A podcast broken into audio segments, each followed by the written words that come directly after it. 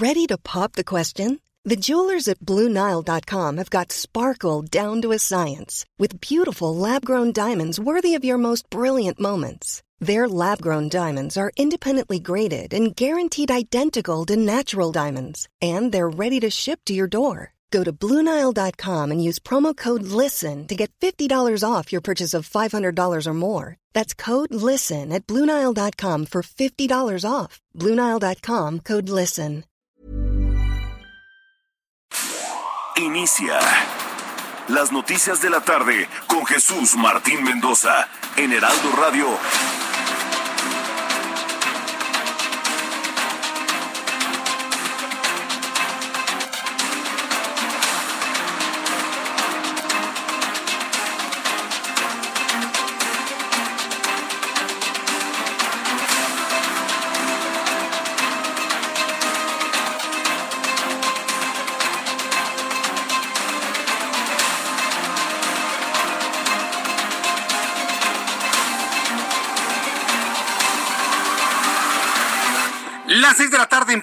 Hora del centro de la República Mexicana. Bienvenidos, muy buenas tardes. Iniciamos el Heraldo Radio correspondiente este lunes 28 de febrero de 2022. Señoras y señores, en México y en los Estados Unidos, a donde estamos llegando a partir del día de hoy, se nos está acabando el segundo mes del año. Todavía tenemos el sabor de la cena de Nochevieja. Y bueno, pues quiero decirles que ya se nos fueron los primeros dos meses de este año. ¿Puede usted creerlo? Bueno, pues así de rápido está pasando el tiempo. Súbale el volumen a su radio que le tengo la información más importante hasta este momento. Como primera noticia en esta tarde, quiero enviar un caluroso saludo a todos nuestros amigos que nos están escuchando a partir del día de hoy en los Estados Unidos en una gran cantidad de ciudades en la Unión Americana. Estamos muy, muy, muy contentos de estar con usted a través de, las frecuencias de radio de Now Media Radio en todos los Estados Unidos. Y de manera concreta saludamos a nuestros amigos que a partir del día de hoy nos sintonizan a través del 1520 de amplitud modulada en San Antonio. Amigos que nos escuchan en San Antonio, Texas, gracias por estar con nosotros en sintonía. Seguramente usted está en la frecuencia y se pregunta, bueno, ¿esto qué es? ¿Es un noticiero mexicano? Sí, es un noticiero de habla hispana el que más le va a gustar del que ha escuchado, se lo puedo asegurar, y también a nuestros amigos que nos escuchan en la ciudad de Chicago a través del 102.9 de FM, 102.9 de FM en la ciudad de Chicago. Amigos en Chicago, amigos en San Antonio, amigos en Houston, es un verdadero gusto, un verdadero honor el poder entrar a sus hogares, a su lugar de trabajo, mientras está haciendo usted su ejercicio. Si usted quiere conocer noticias de México y del resto del mundo, ha llegado al lugar exacto. En la señal del Heraldo Radio y de Now Media a esta hora de la tarde. Súbale el volumen a su radio que le tengo la información más importante, más destacada a esta hora de la tarde. En primer lugar, le informo a esta hora de la tarde que tras terminar una primera reunión y regresar a sus capitales para examinar la situación, la delegación de Rusia y la delegación de Ucrania acordaron una segunda ronda de negociaciones, lo que bueno, pues se ha constituido en un primer buen primer avance, vamos a llamarlo así.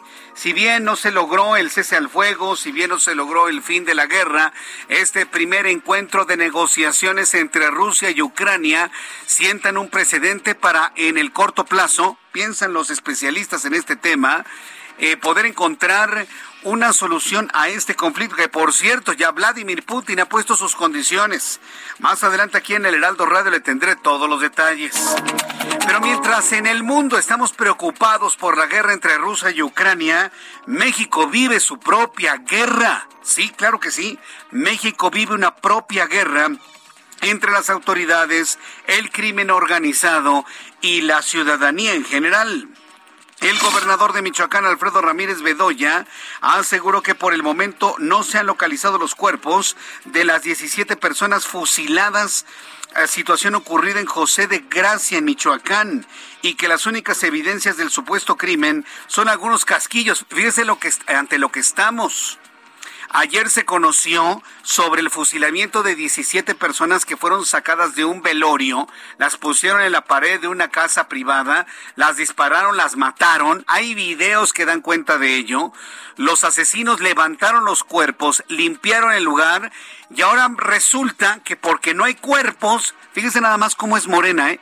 Fíjese nada más y a nivel nacional e internacional cómo es este partido político. Como no hay cuerpos, entonces no hay delito que perseguir. Están diciendo que prácticamente es un montaje. Señores, si ese criterio vamos a aplicar en el caso de Ayotzinapa, tampoco ha habido cuerpos, ¿eh? Entonces, si vamos a aplicar el mismo criterio, entonces tampoco los 46 eh, estudiantes de Ayotzinapa existieron. Es verdaderamente una locura lo que están haciendo. Los criminales recogieron los cuerpos en la idea de que si no hay cuerpos muertos, pues entonces no hay crimen. Ah, bueno, pues entonces apliquemos lo mismo para Yotzinapa y lo que usted guste y mande. Es increíble la forma en la que el Movimiento de Regeneración Nacional, sus gobernadores y la autoridad a nivel nacional, porque también el presidente puso un punto de duda, bueno, es que no hay cuerpos pues vamos a iniciar las investigaciones hasta que aparezcan los cuerpos. Ah, bueno, pues entonces iniciemos investigaciones hasta que aparezcan los cuerpos de Ayotzinapa, ¿no cree usted? No, no, no, no, no, un desaseo verdaderamente impresionante. Están los videos del momento del asesinato de las 17 personas y tanto el gobierno federal como el local se hacen de la vista gorda. Es increíble lo que ha ocurrido en Michoacán. Bueno, pues le voy a tener todos los detalles más adelante aquí en el Heraldo Radio. Mientras tanto, al determinar que es violatorio del derecho a la libertad de expresión, la Suprema Corte de Justicia de la Nación invalidó el delito de ultrajes a la autoridad en Veracruz, reformado por el actual gobierno morenista de Cuitláhuac García.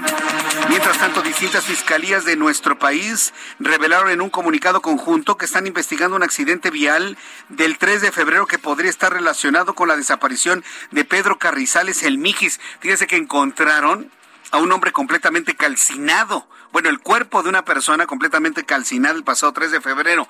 Se sospecha que es el Mijis. No, no, no, no, no. Imagínese si estuviese muerto el Mijis. ¿Alguien va a creer que tuvo un accidente nada más así como así? No, hombre. ¿Quién lo va a creer? Por lo pronto, mire, no podemos hacer una relación directa entre ambos casos. La desaparición del diputado, del exdiputado de ya de San Luis Potosí y bueno, pues la situación que se vive en estos momentos con el accidente que le estoy dando cuenta. No hay una relación directa, pero de confirmarse, ¿usted cree que alguien va a creer la hipótesis de un accidente?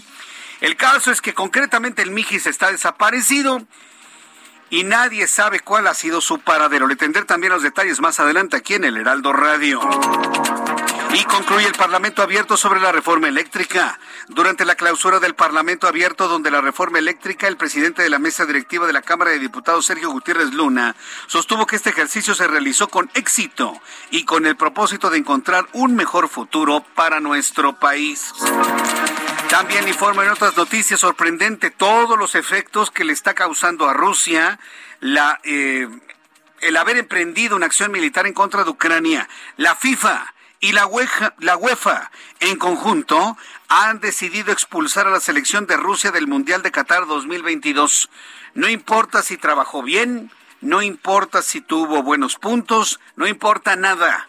La FIFA y la UEFA anuncian la expulsión de Rusia del Mundial de Qatar 2022 y retiran a los clubes del país de cualquier competencia internacional la Federación Rusa de Fútbol se opuso a la decisión y lo calificó como un acto de total discriminación. Pues claro, los ciudadanos rusos no están de acuerdo con lo que está haciendo Vladimir Putin, pero tanto la expulsión en la FIFA como el bloqueo económico están destinados a que el pueblo ruso se levante en contra de Putin. A ver si lo entendemos, señores.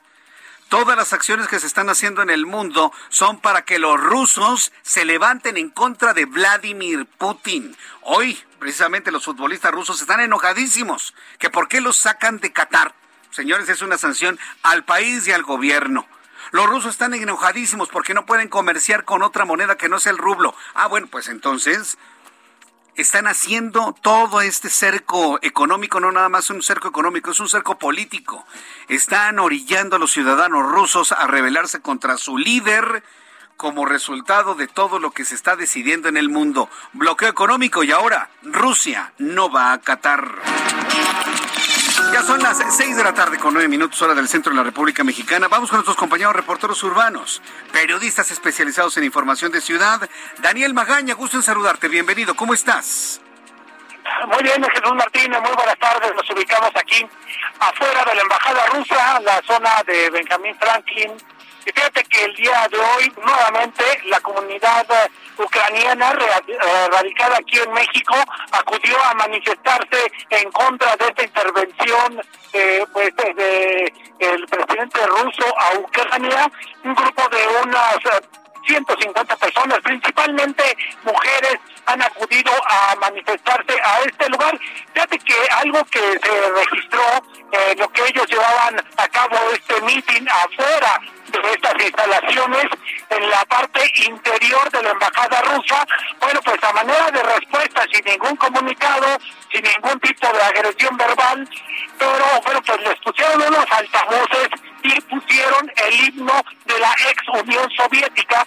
Ello esto, bueno, pues fue eh, para ellos una respuesta clara de, pues precisamente del embajador ruso aquí en la Ciudad de México. Ellos están obstruyendo tres de los carriles. Ellos después de esta pues eh, protesta piensan trasladarse hacia la zona de la Estela de Luz.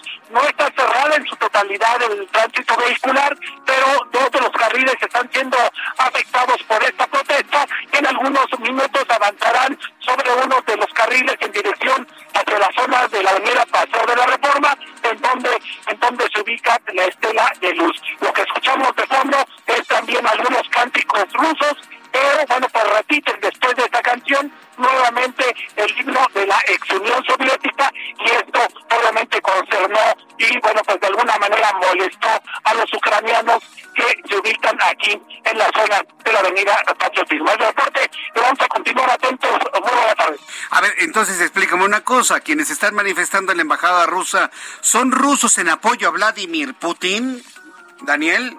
No, no, no esto que tú escuchas, esta música la pusieron, sacaron los altavoces de, la embajada y los pusieron detrás de la reja. Ah. Estos altavoces que se escuchan es en el interior de la embajada, pero pues para callar un poco la protesta de la comunidad ucraniana que estaba manifestándose contra la guerra afuera. Ah. pues ellos empezaron con estos altavoces que se escuchan de fondo a repetir esta canción y también el himno de la Unión Soviética. Y pues esto, pues obviamente lo que molestó a las personas que vinieron aquí a manifestarse. Vaya, el ex himno de la Unión Soviética tiene una gran lectura, eso que nos estás informando en estos momentos. Eh, Daniel Magana, Magaña, muchas gracias por la información. Continuamos atentos. Hasta luego, que te vaya muy bien. Entonces, person ucranianos y mexicanos en favor de Ucrania se, se, manifiestan frente a la embajada de Rusia, allá en la avenida Patriotismo, casi esquina con Benjamín Franklin. ¿Y cuál es la respuesta de la embajada rusa? Poner en alta voces el himno de la ex Unión Soviética. Vaya lectura que le podemos dar a esto. Muchos analistas e incluso el propio presidente de los Estados Unidos, Joe Biden, aseguraron en su momento que el objetivo de Vladimir Putin es volver a conformar a la Unión Soviética, volver a conformar este enorme bloque de países como la Unión de, de, de Estados Soviéticos Socialistas. Bueno, pues este el hecho de que en México se empiece a escuchar el himno de la ex Unión Soviética, créame que tiene una lectura mucho más allá de la simple reacción, ¿no? Pudieron haber puesto el himno de Rusia, ¿no? Pero no, están en este momento ante el encono y el enojo de los manifestantes. Se está escuchando el himno de la ex Unión Soviética, ahí en la Embajada de Rusia en México. Vaya dato. Voy a regresar con nuestro compañero eh, Mario Miranda, perdón, Daniel Magaña un poco más adelante aquí en el Heraldo Radio. Vamos ahora con Mario Miranda que nos informa desde otro punto del Valle de México. Adelante, Mario. ¿Qué tal, Jesús Martín? Buenas tardes. Pues informarles a los amigos automovilistas que encontrarán carriles reversibles en el circuito interior de sur a norte de Marina Nacional a la Raza. la realidad en el circuito interior de Chapultepec a Marina Nacional y la calzada México-Tacuba en dirección al aeropuerto presenta carga vehicular. En el sentido opuesto del circuito de Eulalia Guzmán a Marina Nacional encontraremos buen avance. Y finalmente la calzada México-Tacuba del circuito interior a la Avenida de los Insurgentos encontraremos tránsito lento y esto debido a la operación de la luz roja en los semáforos. Jesús Martín, Gracias, Mario. Buenas tardes. Hasta luego, hasta el ratito. Vamos con mi compañero Gerardo Galicia con más información de la vialidad en el Valle de México. Adelante, Gerardo. Desde la zona centro de la Ciudad de México, Jesús Martín, excelente tarde y tenemos información para nuestros amigos que van a utilizar la avenida Chapultepec. Hemos notado ya un incremento en la frecuencia de autos. Ya hay problemas para transitar una vez que dejan atrás Avenida de los Insurgentes con dirección al eje 1 poniente, la avenida Coquemos. Cada vez son más largos los asentamientos en los semáforos. Habrá que salir de preferencia con algunos minutos de anticipación si van a continuar a través del doctor Río de la Loza. Y el sentido opuesto también con similares condiciones a partir o una vez que dejan atrás las zonas insurgentes el avance es mucho más complicado si se dirigen hacia el perímetro del circuito bicentenario. Por lo pronto, Jesús Martín, el reporte, seguimos muy pendientes. Muchas gracias por la información, Gerardo Galicia.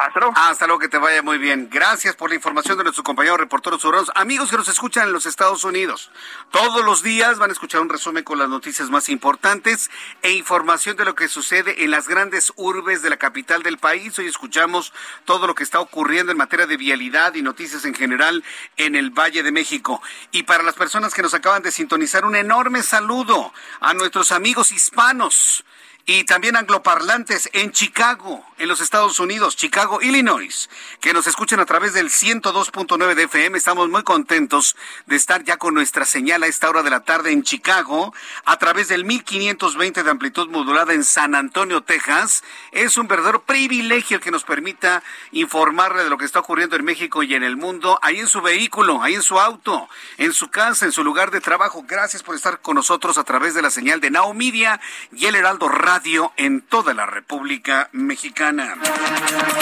Cuando son las 6 de la tarde con 16 minutos hora del centro de la República Mexicana, vamos a revisar lo que sucedió un día como hoy, 28 de febrero. Se nos está acabando el segundo mes del año. ¿Qué es lo que sucedió un día como hoy, 28 de febrero, en México, el mundo y la historia? Abra Marreola. Amigos, esto es un día como hoy, en donde pues en la historia, 28 de febrero 1525. En México, el militar español Hernán Cortés hace ejecutar a Cuauhtémoc, el último emperador azteca. 1574. En la Ciudad de México se realiza el primer auto de fe. ¿Qué es el auto de fe? El auto de fe era un acto público organizado por la Inquisición, en donde los condenados por el tribunal abjuraban de sus pecados y mostraban su arrepentimiento, lo que hacía posible su reconciliación con la Iglesia Católica. Todo esto es para que sirviera de lección a todos los fieles que se habían congregado en la plaza pública o en la iglesia en donde se celebraba. En el 2012, en la India se declara una huelga general.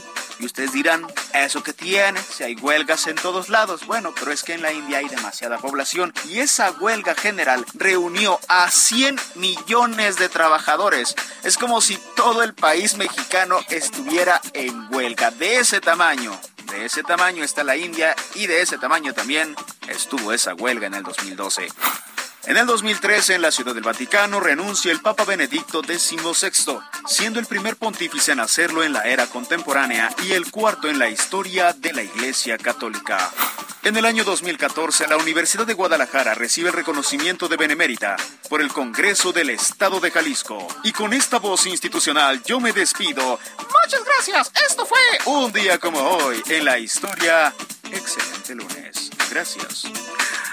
Muchas gracias a Rama Reola por las efemérides del día de hoy. Gracias por estar aquí. También felicidades a quienes cumplen años, festejan su santo el día de hoy, 28 de febrero. A todos nuestros amigos que nos escuchan, que nos siguen a través del Heraldo Media Group. Hoy estoy saludando con mucho gusto a Mónica Olguín Medina. Gracias, Mónica, por estar al pendiente de nuestro programa. Para Andrea Rodríguez Montiel. Hola, Andrea. Feliz cumpleaños hoy, 28 de febrero. Para Guillermo Correa también. Para Marisela Bustamante. Para Manuel Oro Querido amigo Manuel Oro, yo sé que siempre nos estás escuchando, querido Manuel. Un fuerte abrazo. Gracias por estar muy atento de nuestro programa de noticias el día de hoy. Y bueno, pues para quienes cumplen años el día de mañana, 1 de marzo, Mariana Cerqueda, Mónica Benítez, Lourdes Pérez, Mónica Arias, Mayra Brito. A todos los que cumplen años, festejan su santo, reciban un enorme abrazo de parte de sus amigos del Heraldo Radio. Despierta, mi bien, despierta. Ya son las seis de la tarde con 19 minutos. Revisamos rápidamente las condiciones meteorológicas para las próximas horas. Mucha atención, vaya frío, qué invierno, ¿eh? Vaya invierno que hemos tenido tanto en los Estados Unidos como en nuestro país. El Servicio Meteorológico Nacional, que depende de la Comisión Nacional del Agua, informa, al menos en esta parte del país del sistema frontal número 31, que llegó de Estados Unidos, que ya enfrió la costa del Pacífico estadounidense. Frente frío número 31, anticiclón en niveles medios y corriente en chorro subtropical. El Servicio Meteorológico Nacional habla de un sistema de norte que provocará vientos hasta de 90 kilómetros por hora.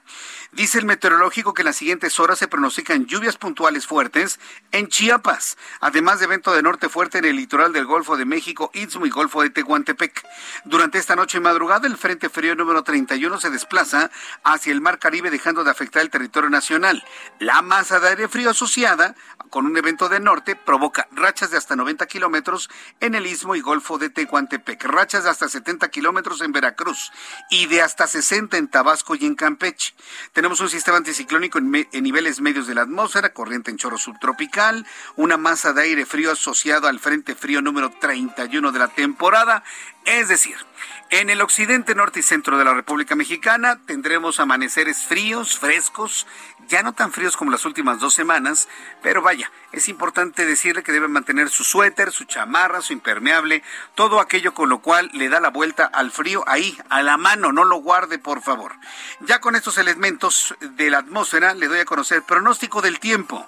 Amigos que nos escuchan en este momento en Monterrey, Nuevo León, una temperatura mínima de 6, máxima 22 para el día de mañana, en Guadalajara mínima 11, máxima 32, en Villahermosa, Tabasco mínima 20, máxima 27, en Cuernavaca mínima 12, máxima 25. Amigos que nos escuchan en la ciudad de Houston, temperatura 2 grados, máxima 19, también aplica para San Antonio.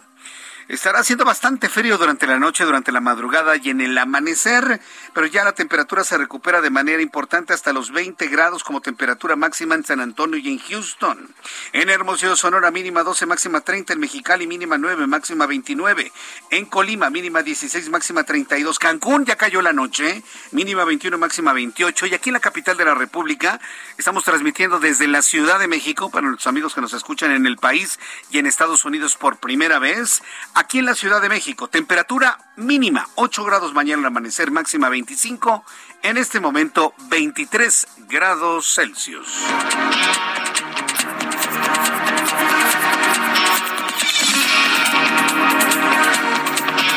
Son las 6 de la tarde con 22 minutos hora del centro de la República Mexicana. Le recuerdo a nuestros amigos que por primera vez nos están escuchando que tengo una forma de contacto directa con ustedes a través de un canal de YouTube, además de escuchar en la frecuencia de radio nuestro programa, en YouTube en el canal Jesús Martín MX, Jesús Martín MX, todo junto en YouTube. Ahí encontrará el canal, está la transmisión en vivo, nos podemos saludar en este momento y me envía un chat. Tenemos un chat en vivo, un comentario a través de ese chat en vivo, así que le invito para que se una, que por cierto se va a encontrar con un grupo de amigos extraordinario. ¿sí? Aquí entre este grupo de amigos se han reunido, se han visto, se han enamorado, se han casado, bueno, ha habido absolutamente de todo, créamelo se lo puedo asegurar. Entonces, unas a este gran grupo de amigos eh, las nuevas personas que por primera vez nos están escuchando, todo lo que tiene que hacer es entrar a YouTube en el canal Jesús Martín MX y listo. Poner suscribirse, oprimir la campanita para que usted conozca en qué momento estamos transmitiendo cosas nuevas a través de este canal y bueno, pues estar siempre en contacto con el Heraldo Radio a través de esta extraordinaria herramienta. Bien, antes de ir a los anuncios, quiero adelantarle la noticia principal del día de hoy, a pesar de todo lo que se dice, es que iniciaron negociaciones entre Rusia y Ucrania. Reflexionemos un asunto que me, que me parece muy importante. ¿Podrá estar Estados Unidos haciendo un bloqueo económico a Rusia. ¿Podrá eh, Emmanuel Macron en Francia llamando a los diálogos que, por cierto, Putin los ha aceptado? ¿Podrá estar Alemania y todo el bloque europeo en una posición de reforzar todo lo que tenga que ver con el armamento que tengan en Ucrania para defenderse en un momento dado?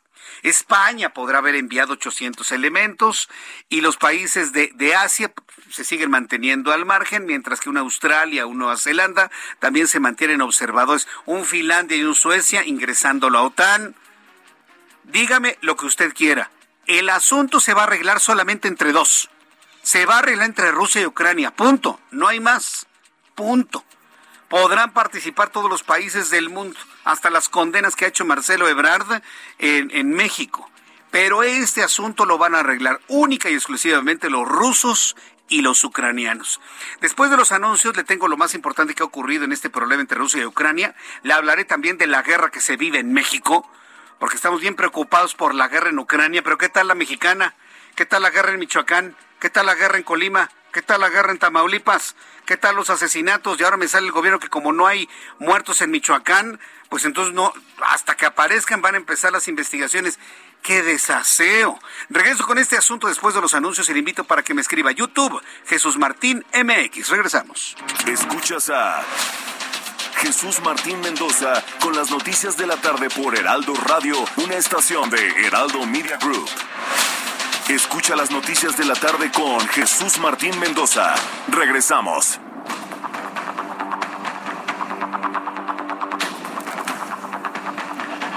Ya son las seis de la tarde con 30 minutos hora del centro de la República Mexicana. Continuamos con información en el Heraldo Radio. Para nuestros amigos en México que nos escuchan por primera vez, decirles que lo que está usted escuchando es Heraldo Radio y este programa de noticias que le vamos a, compartir la información más importante de este día. Hoy por primera vez estamos eh, entrando a, las, los hogares, a los autos de la radio en Chicago. Así que amigos en Chicago a través del 102.9 de FM, gracias por estar con nosotros a esta hora de la tarde. De verdad estamos muy, muy contentos de de poder entrar a su hogar, de poder eh, transmitirles lo mejor de toda la información aquí en el Heraldo Radio. Es, es, una gran oportunidad que nos brinda nuestra casa de trabajo, nuestra casa de trabajo que es el Heraldo de México. El Heraldo de México, para las personas que nos están escuchando en los Estados Unidos, decirles que es una, una plataforma muy, muy, muy importante. ¿eh? Muy, muy importante, porque empezamos como periódico hace muchos años, estamos viviendo una nueva era, y en esta nueva era tenemos no nada más el periódico escrito, el Heraldo en México, el Herald, sería para los Estados Unidos, sino que además tenemos una página de internet web, www.elheraldodemexico.com.mx, muy potente, muy consultada en México, para nuestros amigos mexicanos en Chicago, esa es la opción que ustedes tienen. Eh, además eh, de web tenemos canal de televisión, tenemos emisoras de radio en todo el país y a partir del día de hoy esas emisoras de radio extendidas en el territorio de los Estados Unidos. Así que amigos en Chicago a través del 102.9 de FM, díganle a todos sus amigos, a todos sus compañeros, a toda su familia, compañeros de trabajo por supuesto, vecinos, que ya hay una emisora que transmite desde México toda la información que ustedes quieren saber de México y de los Estados Unidos. Ya la hay. No va a haber otra, no se van a encontrar en la FM allá en Chicago, ninguna otra emisora que a esta hora de la tarde, entre las 6 de la tarde y las 8 de la noche, les dé a conocer la información, además de acompañamiento, la vamos a pasar muy bien usted y yo, aunque la verdad a veces las noticias son muy horribles, la verdad debo decírselo, pero la idea es que estemos acompañados usted y yo y que como se hacía en la antigüita, ¿no?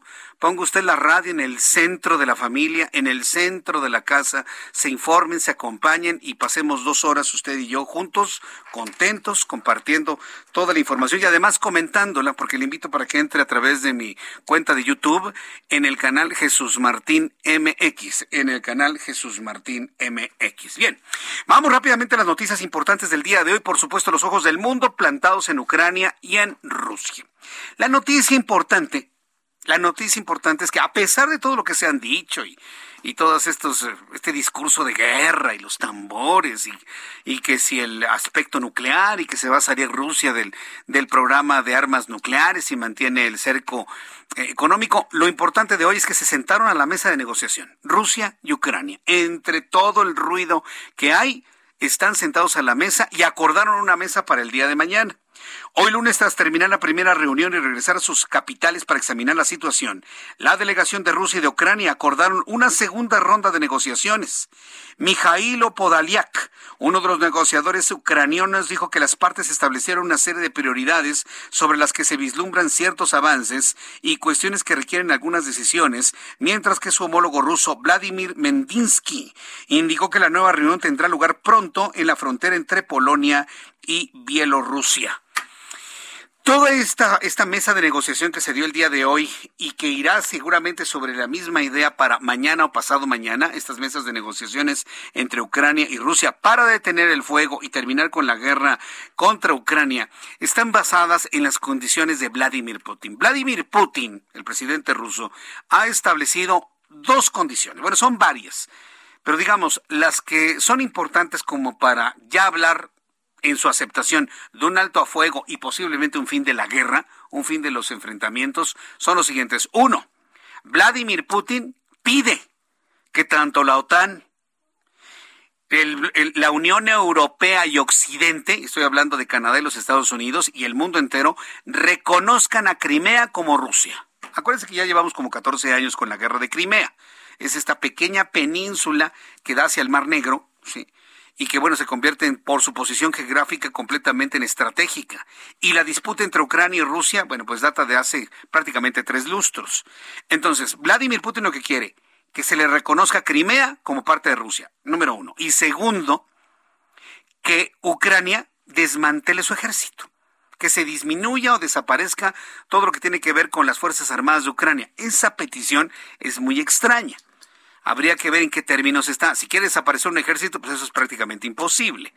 Pero disminuir al ejército de Ucrania a grado de solamente defender fronteras y demás, pues es lo que estaría en la mesa. Entonces, reconocimiento de Crimea, disminución de la presencia militar en Ucrania, pide además que se desnazifique Ucrania, dice que es un estado nazi, que se desnazifique Ucrania, pero bueno, vamos a tomar como serias las dos primeras reconocimiento de Crimea como Rusia y eh, el abatimiento de las Fuerzas Armadas de Ucrania.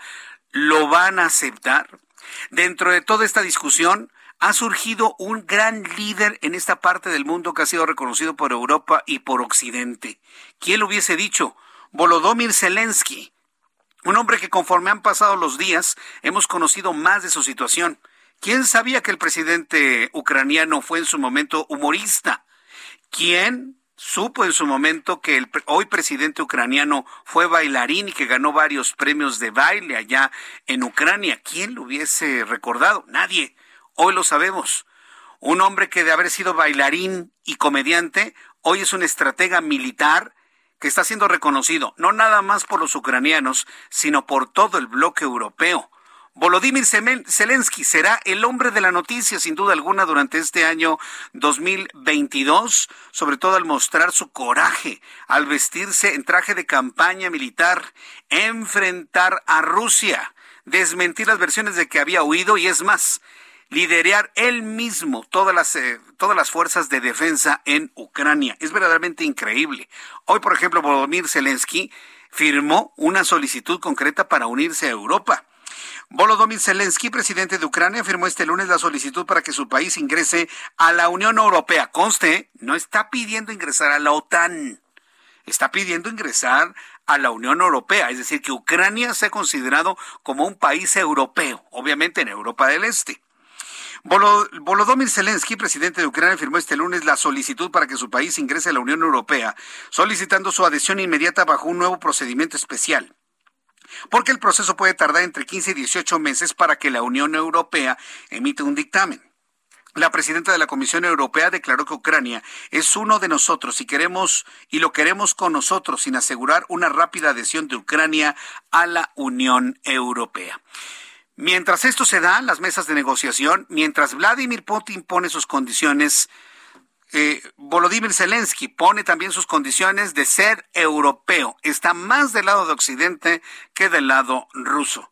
Pero por lo pronto, para Vladimir Putin es como agua fresca el saber que Ucrania en este momento o en el corto plazo no ingresaría a la OTAN. ¿Qué sucede con nuestro país ante este enfrentamiento entre Rusia y Ucrania? México ha planteado hoy ante la Asamblea General de la Organización de las Naciones Unidas el cese inmediato de las hostilidades en Ucrania, el establecimiento del espacio diplomático para resolver el conflicto y el inicio de la ayuda humanitaria encabezada por el organismo para proteger a la población civil.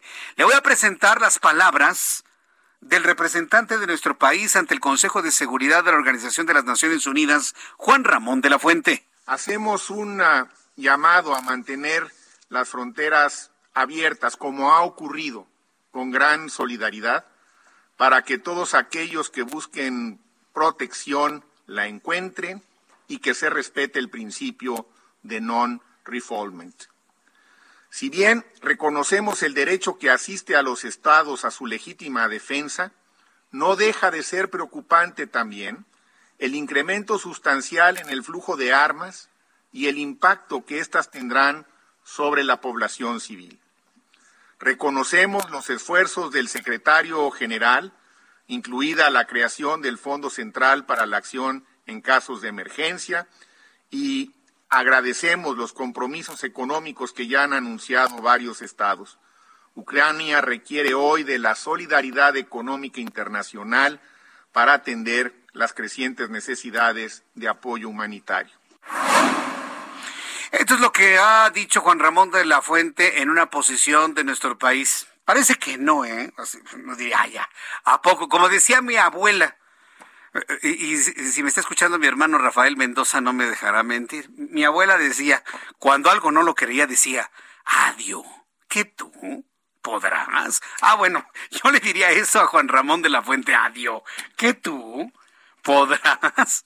Lo que sucede es que Juan Ramón de la Fuente y México se han convertido en un país fundamental en todo este, en todo este tema, porque ha sido junto con Francia el país que ha hecho un llamado a una negociación diplomática para terminar el conflicto entre Rusia y Ucrania. Y la voz ha sido de Juan Ramón de la Fuente. Y las reacciones rusas han sido claras. Yo no le voy a decir que sea cierto esa versión de que si Vladimir Putin amenazó a Andrés Manuel López Obrador es fake. No es cierto, es fake. Lo que sí es real es que la, aerolínea la aerolínea rusa de bandera ha cancelado ya sus vuelos, Aeroflot, ha cancelado ya sus vuelos a México. Aeroflot anuncia la cancelación de todos sus vuelos a México y desde México. No hay más, por lo menos hasta el 27 de marzo. La razón, pues va usted a saber, pero la razón es esa. Tiene que ver fundamentalmente con el cierre del espacio aéreo en Rusia y en toda la región, pero por lo pronto Aeroflot, que por cierto llegaba de manera más eh, eh, más frecuente a los aeropuertos de Cozumel, de Cancún, de, de, toda esta zona turística de la península de Yucatán. Sí llegaban vuelos aquí a la Ciudad de México, también a Monterrey y a Guadalajara. Ha anunciado la cancelación de todos los vuelos desde Rusia hacia México, al menos hasta el 27 de marzo. Hay una que otra reacción ante el activismo mexicano en la, a la luz de las Naciones Unidas para allanar un camino diplomático para la paz. Durante la sesión extraordinaria de la Organización de las Naciones Unidas, Antonio Guterres, secretario general del organismo, advirtió que la soberanía de Ucrania debe ser respetada y aseguró que están frente a una crisis humanitaria en aquel país Asimismo, consideró que la guerra no es la respuesta. Además, enfatizó que la idea de una guerra nuclear en Ucrania es inconcebible, por lo que las Naciones Unidas no abandonarán a la población de ese país y brindarán atención a sus necesidades humanitarias. Esto fue lo que se dijo.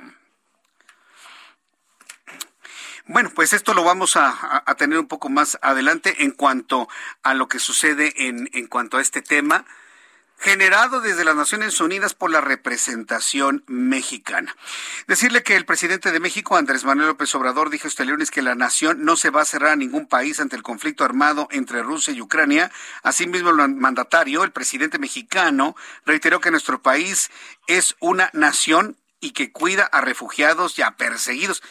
Pues eso fue lo que dijo, ¿no? Andrés Manuel López Obrador. Bueno, ya son las seis de la tarde con 42 minutos hora del centro de la República Mexicana. Regresaré con el tema Ucrania un poco más adelante. Le voy a tener más porque hay más asuntos que debemos, eh, que debemos considerar. Los enfrentamientos, las escaramuzas continúan, los estallidos continúan con menor intensidad, por supuesto, a la espera de la segunda mesa de negociaciones allá. Pero a ver, dígame una cosa, ¿qué guerra le preocupa a usted más? ¿Qué guerra le preocupa a usted más? ¿La de Ucrania contra Rusia? Pues a lo mejor sí, porque pues están amenazando inclusive de manera nuclear.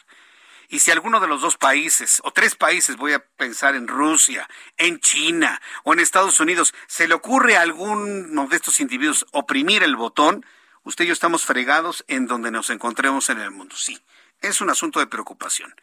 Pero mientras esto no escale a niveles nucleares, Dígame usted con toda franqueza, ¿qué, guerra le preocupa más, la de Ucrania o la que estamos sosteniendo en México con el crimen organizado? Oiga, no podemos salir ni a carreteras ni a autopistas.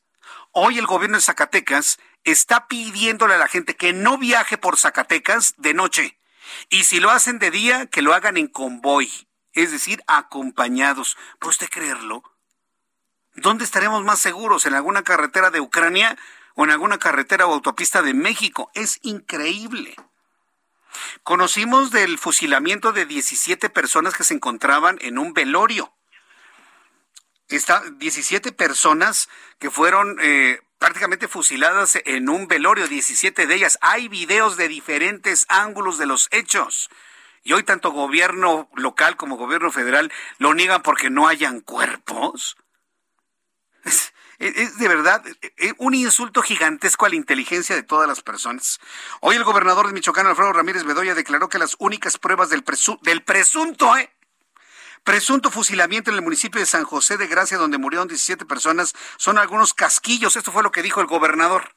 La Fiscalía de Michoacán, el reporte que nos da es que al momento de que ellos llegan ayer en la tarde noche al lugar del acontecimiento, pues no eh, eh, hay este, cuerpos, no hay evidencias más allá de algunos casquillos y algunos otros indicios de lo ocurrido, pero tenemos por supuesto los videos que eh, se están corroborando por parte también de la Fiscalía. Esto está ya en el terreno de las Fiscalías, que son los que están colaborando. se prestó de inmediato el, el respaldo, el apoyo esto que usted escuchado es verdaderamente insólito, es inaudito. O sea, como no hay cuerpos, entonces no podemos iniciar ninguna investigación. Dice, por supuesto, están los videos. Señoras y señores, en el caso de Ayotzinapa, ni videos hay. Ya hay una investigación con una verdad histórica, aunque le duelan a los moreneros, perdón, morenistas el día de hoy reconocerlo. Hay una verdad histórica que no han podido desmentir. Hoy hay una investigación y una discusión nacional sobre la desaparición, asesinato, incineración de 46 estudiantes de Ayotzinapa. 46. Y bueno, aquí el asunto que a mí me llama la atención es cómo ahora, con el asesinato de siete personas, se llevaron los cuerpos, ahora me salen con que no van a iniciar ninguna investigación hasta que aparezcan los cuerpos. Ah, bueno, pues entonces no hagamos nada ya en Ayotzinapa, hasta que aparezcan los cuerpos. ¿Se da cuenta usted del despropósito de la argumentación? ¿Se da usted cuenta del despropósito en la, en la argumentación? Bueno, vamos con nuestra corresponsal Charbel Lucio, nuestra corresponsal en Michoacán porque nos dice que ante, ante el ajuste, ante esta situación, hay un ajuste de cuentas entre grupos de delincuentes como explicación a lo ocurrido que vimos en videos allí en San José de Gracia, en Michoacán. Charbel Lucio, gusto en saludarte, bienvenida, muy buenas tardes. ¿Qué tal? Muy buenas tardes, un saludo a todo el auditorio. Y eh, bueno, lo que informó la Fiscalía General del Estado esta tarde es que este crimen pues correspondió a un ajuste de cuentas entre dos grupos delincuenciales eh, este homicidio pues ocurrió el día de ayer en el municipio de Marcos Castellanos con un presunto saldo de 17 personas fallecidas. El fiscal Adrián López Solís dijo que eh, las investigaciones que ha realizado hasta ahora la institución apuntan que el crimen eh, pues ocurrió durante el funeral de una mujer identificada como Elisa B., madre de un hombre llamado Alejandro G., alias El Pelón, un delincuente de esa zona que inicialmente colaboraba con un grupo delincuencial de Jalisco, eh, con operatividad, pero con operatividad en el estado de Colima. Esta persona, Alejandro G, y otro hombre del cual eh, pues no se reveló su identidad por eh, pues, pues se está investigando, mantenían una enemistad debido a que se responsabilizaban mutuamente de desapariciones y muertes de familiares. Y bueno, eh, el día de ayer este personaje del que no se dijo su nombre irrumpió en el funeral de la madre de su contrincante, Alejandro G., lo asesinó a él junto a otro número indeterminado de personas. posteriormente familiares de Alejandro G que estaban en este velorio fueron obligados a introducirse a un domicilio y fue el momento en el que estas personas, estos agresores, aprovecharon para limpiar el lugar y depositar los cuerpos de las víctimas en camionetas en las que se retiraron sin dejar mayor rastro de esta masacre que perpetraron en el municipio de Marcos Castellano. Eh, Charbel, una masacre que está poniendo en duda tanto el gobernador como el presidente, porque como no hay cuerpos, entonces pues no, les faltó, mira, nada para decir que era un montaje, el Charbel. Claro, bueno, eh, hay que hay que destacar que estas declaraciones tanto del gobernador como del presidente eh, pues fueron previas a lo último que informó la fiscalía. La fiscalía ya reconoce que eh, pues sí ocurrió este este asesinato. No saben eh, qué número de víctimas porque efectivamente no hay cuerpos, pero se sabe que sí ocurrió esta matanza, que sí hay víctimas, que los cuerpos sí fueron eh, levantados por civiles armados que pues pusieron demasiado empeño en limpiar toda esta área del crimen pues para evitar que eh, hubiera una investigación a fondo de la Fiscalía General del Estado. Correcto. Bueno, pues estaremos muy atentos de, la, de las novedades que hay en la investigación. Charbel Lucio, muchas gracias por la información. Seguiremos pendientes. Seguimos pendientes. A nuestros amigos que nos están escuchando hoy por primera vez, tanto en San Antonio como en Chicago, yo les invito a que entren a mi cuenta de Twitter, arroba Jesús Martín MX, o a través de YouTube, Jesús Martín MX, y me den su opinión de lo que está ocurriendo en México sobre todo si ustedes son mexicanos que se encuentran ya viviendo, trabajando allá, o son estadounidenses con familia y amigos en México. ¿Qué, les parece lo que estamos viviendo en, en, este momento? Porque esto que ocurrió en Michoacán puede constituirse en el Ayotzinapa para la administración de López Obrador, el San José de Gracia, el Ayotzinapa para la presente administración, en donde evidentemente el crimen organizado es el principal actor de estos hechos. ¿Cómo va a enfrentar López Obrador y la presente administración los asuntos de seguridad? ¿Cómo va a quedar registrado esto en la historia? ¿Cómo lo ha visto México Evalúa, por ejemplo? En la línea telefónica, Paul Frisard, investigador del programa de seguridad y reducción de la violencia en México Evalúa, a quien yo le agradezco estos minutos de comunicación con el Heraldo Radio. Estimado Paul, bienvenido, muy buenas tardes. Muchas gracias, Jesús Martín, por el espacio. Nos dicen, tanto de manera local como federal, que el crimen va disminuyendo que hay menos asesinatos, que hay menos secuestros, que hay menos feminicidios, que lo han logrado, pero en los hechos, hasta casualmente después de que dan a conocer estas cifras, como sucedió la semana pasada, se empiezan a conocer más hechos de violencia como el ocurrido allá en Michoacán. ¿Cuál es la visión de México Evalúa y qué es lo que han publicado sobre este tema, Paul? Muchas gracias, eh, Jesús Martín, eh, por la pregunta por el interés en nuestro trabajo. Primero, eh, si me permites, un, breve comentario sobre eh, la masacre que fue, eh, bueno, viralizada a través de, redes sociales, de medios, este, el día de hoy, que parece haber ocurrido en Michoacán. Primero decir que pues es un, hecho desolador y, también revelador de, de, dos fenómenos que creo nos atañen como sociedad. Uno, la impunidad y dos, pues la deshumanización, ¿no? Que lleva a que personas sean asesinadas, a veces incluso en, nuestro país desafortunadamente torturadas por otras personas y esto a causa de intereses económicos, políticos o para enviar mensajes entre grupos rivales. Después de haber dicho esto, bueno, eh, nada más eh, pues comentarles que desde México Evalúa eh, realizamos un trabajo de análisis sí de, de, las notas de los casos pues emblemáticos y desoladores que acontecen en nuestro país y también de los datos, ¿no? ¿Y qué dicen eh, los datos en materia de seguridad a medio mandato eh, de esta administración federal? Me gustaría que nos enfoquemos en dos puntos. Primero, eh, que en materia de violencia letal, es decir, los asesinatos, los resultados no son tan positivos como lo presume la Administración Federal, más bien son contrastados y después ahondaré más en ello. Segundo punto, existen otras formas de violencia no letales que tú mencionabas en introducción, este secuestro y demás, eh, que ellas siguen al alza, ¿no? Y también me gustaría eh, comentar algo al respecto. Ahora, eh, este fenómeno de ir a la alza es, es, que es tan complicado para medios de comunicación y sobre todo una ciudadanía que se encuentra en medio de dos versiones. O el crimen sube o el, el crimen baja. ¿Cuál es la realidad de las cosas, Paul Frisard? Bueno, esto podemos verlo de manera fría eh, a través de los datos y no de los datos eh, eh, cualquiera, sino de los datos oficiales, ¿no? Este, en, materia de incidencia electiva en México son recopilados estos datos por el Secretario Ejecutivo del Sistema Nacional de Seguridad Pública, es decir, el Gobierno Federal, y se publican mensualmente, ¿no? ¿Qué dicen estos datos en materia de, violencia letal? Uno, pues sí, si uno ve este, los datos a nivel general en el país, sí hay que decir y reconocer que se observa una reducción leve, es decir, que va disminuyendo, aunque muy levemente a nivel nacional, el número de asesinatos y esto desde inicios del 2020. Pero ojo, después de haber dicho esto, me gustaría eh, pues matizar mucho esta, este, este argumento. Eh, primero, porque pues todavía estamos en niveles de violencia letal que son inaceptables. Estamos hablando de que en nuestro país el año pasado todavía ocurrían más de 94 asesinatos diarios. Es muchísimo. Cifras que, equivalen a, las de algunos países en guerra, ¿no? Si lo ponderamos por tamaño de población. Segundo punto, este, con el que matizar esta tendencia a la baja ligera en, asesinatos, es que esto, eh, si uno observa a detalle los datos, no, este, no sucede para víctimas mujeres, por ejemplo. Si uno ve nada más el grupo de víctimas mujeres de asesinatos, no hay tendencia a la baja sostenida en el tiempo.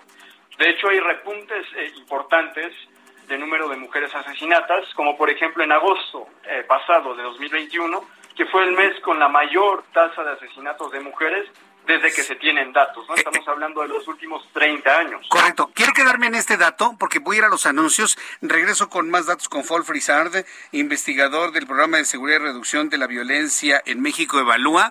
Regresaremos con este punto del asesinato de mujeres porque también nos han dicho que baja, pero muchos vemos que sube. Regreso con esto después de los anuncios. Escuchas a Jesús Martín Mendoza con las noticias de la tarde por Heraldo Radio, una estación de Heraldo Media Group. Escucha las noticias de la tarde con Jesús Martín Mendoza. Regresamos.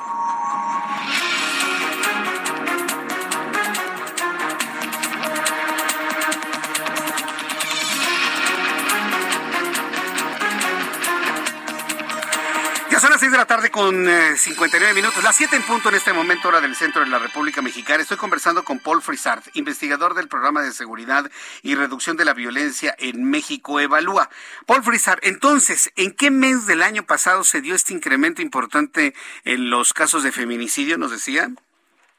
Asesinatos de mujeres en general, Juan Martínez, de feminicidios, pero también homicidios dolosos de mujeres en agosto. Agosto de 2021 fue el mes en los últimos 30 años, que son los, los datos que tenemos oficiales, eh, con el mayor este número de, víctimas mujeres de asesinatos, ¿no? Eh, lo que entonces pues nos nos nos hace pues cuestionar, ¿no? Este el éxito eh, que, ha tenido el gobierno actual en reducir la violencia letal, sí es algo que podemos observar, eso no hay que negarlo en, en víctimas hombres a nivel general, pero no en víctimas mujeres, por ejemplo. Y otro matiz que me, me gustaría introducir sobre el análisis de la violencia letal en el país es las diferencias que existen también en el territorio, ¿no? Podemos ver tendencias sí alentadoras en algunos estados, pienso por ejemplo en Sinaloa, Guerrero, si uno compara la cifra de asesinatos de los tres primeros años de AMLO con los tres últimos de Peña Nieto, podemos observar en realidad que disminuyó este, este número de, de, asesinatos. Si en cambio observamos otros estados como Sonora, Guanajuato, Zacatecas o Quintana Roo, es todo lo contrario, está aumentando y está aumentando de manera muy fuerte. ¿A qué voy con esto que es importante? Uno, matizar esta idea de, de, éxito en la reducción de los asesinatos en México y segundo, es muy importante que podamos empezar a observar contexto por contexto, estado por estado y, y hasta, hasta más allá, municipio por municipio, cómo están funcionando las cosas, en dónde hay reducciones interesantes y en dónde al contrario este, la violencia se está disparando. Y luego, eh, bueno, me gustaría eh, llegar a la segunda, el segundo punto que quería desarrollar. Existen otras formas de violencia no letales sobre las que comentamos menos, ¿no? Este, los asesinatos, pues, son el indicador de violencia que es más comentado, más medido. Es muy importante, por supuesto. También hay otras formas de violencia no letales que son igual de importantes porque impactan a la sociedad. Y aquí estoy pensando en, por ejemplo, los delitos sexuales, o los delitos contra la libertad personal, que incluyen secuestros, tráfico de menores. En un reciente eh, estudio que, publicamos desde México Evalúa, en el medio digital Animal Político, nos dimos precisamente a la tarea de comparar ¿no? las cifras oficiales, de nuevo, que reportaba el propio gobierno sobre estos tipos de delitos durante los dos, tres primeros años de AMLO, comparado con los tres últimos de Peña Nieto. Y lo que observamos, de nuevo, en los datos oficiales es que estas dos categorías de delitos siguen en aumento. Sigue habiendo cada vez más delitos contra libertad personal que se registran y más delitos sexuales que se registran también. Este es eh, otro argumento con el que me parece importante que relativicemos eh, el éxito actual eh, de, de la Administración Federal en la estrategia de seguridad. Bien, pues eh, de alguna manera ha cumplido o se han eh, cumplido ciertas metas establecidas en un inicio de esta administración o han quedado cortos ante el fenómeno del crimen organizado. Hoy hay más muertos que proporcionalmente en las administraciones anteriores, Paul Frisard.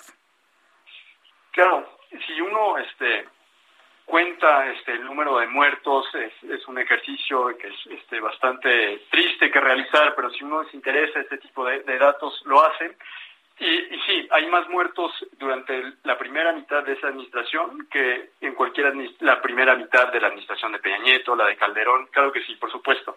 Lo que sí este, había, y eso no se puede negar de nuevo, a nivel nacional, es una tendencia alcista, es decir, que iba aumentando el fenómeno de la violencia letal, y este se ha primero estabilizado alrededor de 2018 y desde 2020 empieza a reducirse aunque de manera muy tenue, ¿no? Este no estoy diciendo que es un éxito porque de nuevo pues eh, faltan muchas metas por cumplir, por ejemplo, en, en el caso de víctimas mujeres que siguen aumentando, en el caso de estados y municipios donde la violencia no está para nada controlada. Y por supuesto en el caso de eh, pues multihomicidios o masacres que, eh, que estamos eh, pues viendo en, en meses eh, o en semanas eh, que acaban de pasar y que son pues por supuesto muy tristes para nuestra sociedad, ¿no?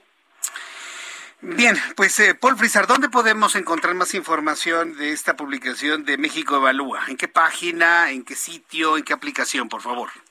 Se publicó en el blog eh, Plumaje del medio digital Animal Político. También está disponible eh, a través de la página de mexicoevalúa.org. Nuevamente la página, por favor. mexicoevalúa.org. Mexicoevalúa.org. Muchas gracias por este tiempo, Paul Frisar. Fuerte abrazo y gracias por participar en nuestro programa de noticias. Muchísimas gracias por el espacio. Gracias, hasta pronto, que le vaya muy bien. Bueno, pues esto nos puede ayudar a normar criterio. ¿sí? Estamos muy preocupaditos por una guerra en Rusia y Ucrania. Sí, sí, yo entiendo. Una guerra en esos lugares y con esas condiciones y bajo las circunstancias actuales y el interés del petróleo y del gas y de la hegemonía y del liderazgo y del poder y de las hambres que tiene un Vladimir Putin y las hambres que tiene un Joe Biden de control. Sí, sí, sí, yo puedo entender que esto puede devenir en un, una conflagración nuclear de donde nadie salga vivo. O bueno, muy poco salga vivo. Estoy completamente de acuerdo. Pero pensemos que se mantiene en los niveles que se tiene actualmente. ¿Qué guerra es peor? ¿Qué guerra es peor? Dígame, ¿la que viven en Ucrania o la que se vive en México? De manera concreta en Michoacán, en Colima, en Tamaulipas, los asesinatos de Morelos, los feminicidios en el Estado de México, los asaltos en las en los microbuses en la Ciudad de México en el Estado de México. A ver. Sí, sí, sí, yo, yo, puedo estar seguro que mucha gente está preocupada por lo que ocurre en Ucrania, pero en este momento hay personas en un microbús que están con un miedo hasta hiperventilando de ir en un micro en donde los pueden asaltar. Aquí el miedo no es de que les caiga una bomba o que llegue Putin. No, no, no. Aquí el miedo es de que se meta un tipo totalmente drogado hasta las uñas de los pies, drogado hasta las uñas de los pies, con un arma cargada y dispuesto a disparar en la cabeza de un viajero en un microbús o en una combi. Dígame qué es peor. A ver, digo, reflexionemos por el amor de Cristo, reflexionemos. Todos tenemos nuestros problemas, pero lo que se está viviendo en México no tiene comparación en ninguna otra parte del mundo. A mí me da más miedo subirme a una pecera en donde el chofer posiblemente esté coludido. Le digo, se sube un, un hay un tipo ñango, todo flaco ahí con su gorrita y demás, su pistola bien cargada, bien drogado, evidentemente para tener valor, y disparar la pistola en la cabeza de las personas que quiera asaltar. Eso a mí me da más miedo que una incursión rusa ahí en Donbass. Sí, ya he visto las imágenes en Donbass, los edificios destruidos, los niños desplazados, la gente dentro del metro. Sí, yo lo entiendo. Eh, pero imagínense, en México vivimos, no algo igual, pero igual de terrorífico. También es terror eso. ¿eh? También es terror. Así que vámonos normando criterio en donde nos encontramos, eso me parece importante. Bien, una vez hecha esta reflexión, vamos directamente a toda la información en resumen, aquí en el Heraldo Radio. Reloj marca las 7:07 hora del centro de la República Mexicana. Bienvenidos amigos que nos acaban de sintonizar esta hora de la tarde. También damos la bienvenida por primera vez a nuestros amigos en la ciudad de Chicago.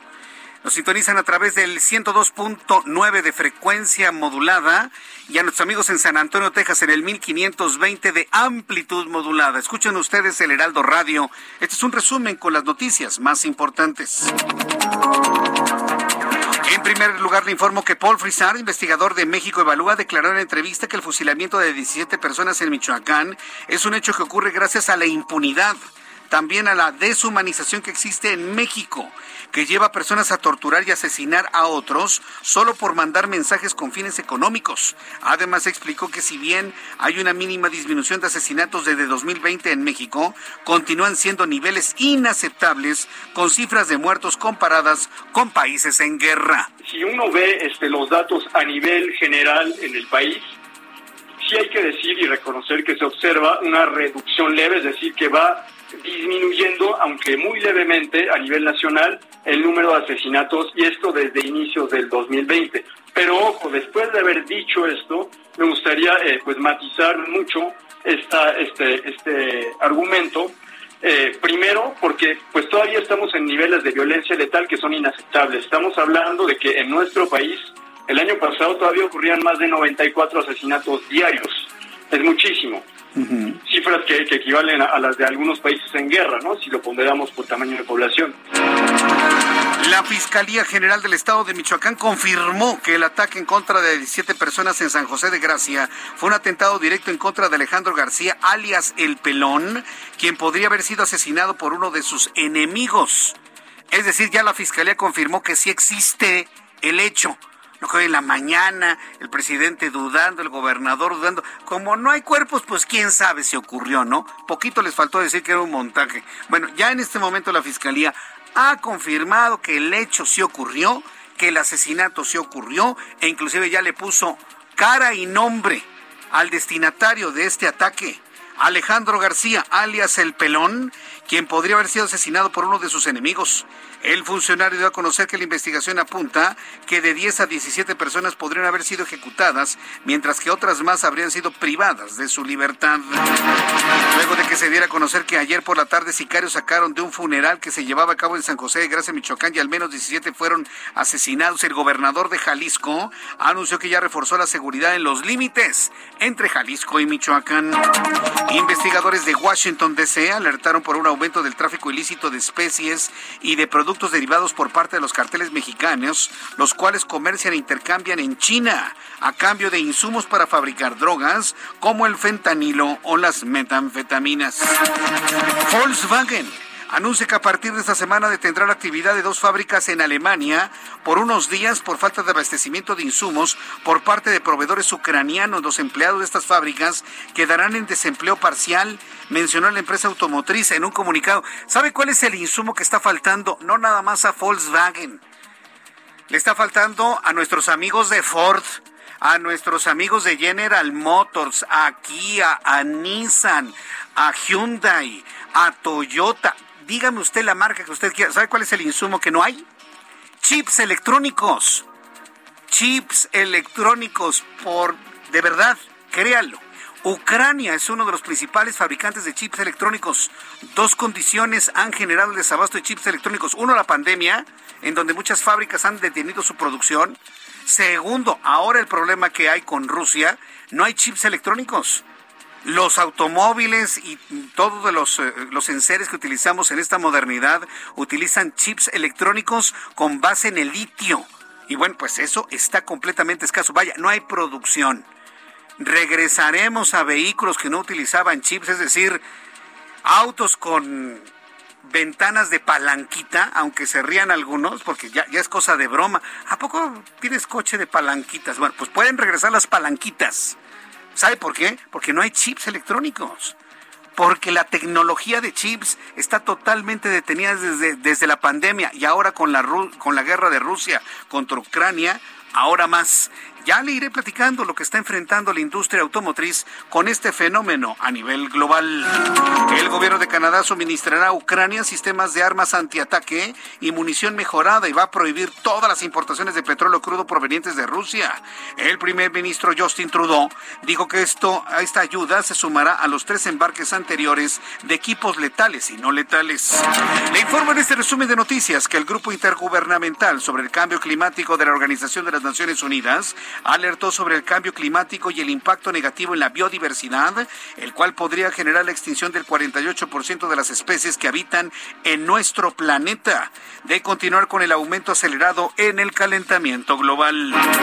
Más noticias en este resumen. El cantautor Enrique Bumburi anunció en sus redes sociales su retiro de los escenarios al finalizar la gira por los Estados Unidos y España por problemas de salud relacionados con las vías respiratorias y dolores en la garganta.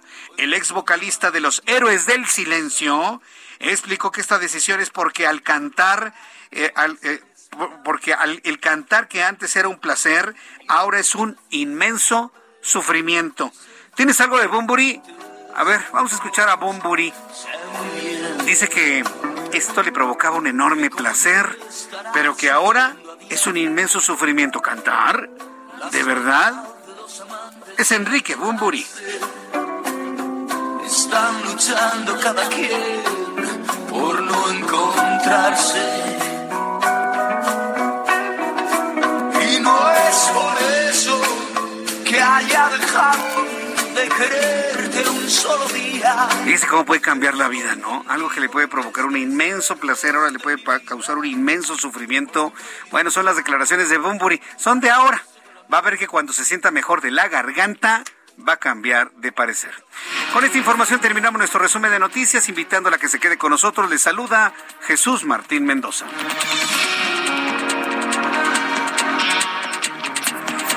Ya son las 7 con 14, las 19 horas con 14 minutos, es la hora del centro de nuestro país.